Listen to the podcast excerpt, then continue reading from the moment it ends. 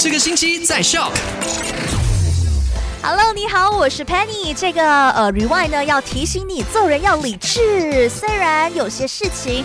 信则有，不信则无。但是呢，我们还是要相信医学，好吗？看到这个报道呢，就讲说，在印度有一位呃印度圣人，他跟他的信徒讲说呢，亲吻可以治疗新冠肺炎，导致二十位信徒呢感染了新冠肺炎，不止自己呢也。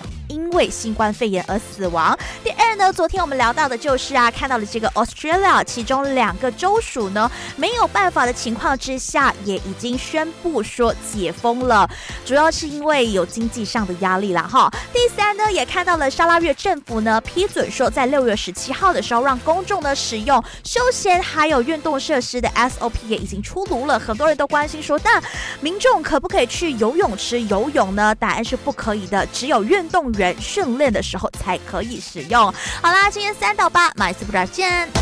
赶快到 Play Store 或者 App Store 下载 Shop S Y O K。